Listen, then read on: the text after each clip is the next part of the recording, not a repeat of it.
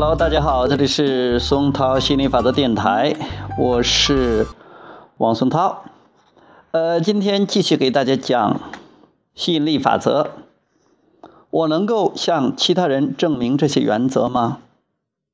继而问道：为了给别人证明这些法则或原则的有效性，有人想要检验他们。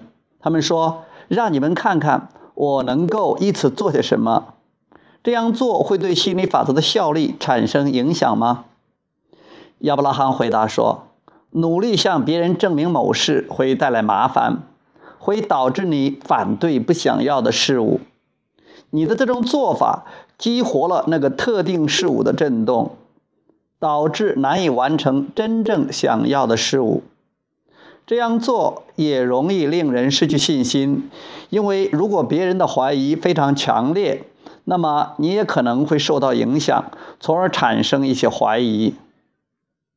没有必要用言语向任何人证明任何事物，让你的状态、你的生活状态成为激励他人的榜样。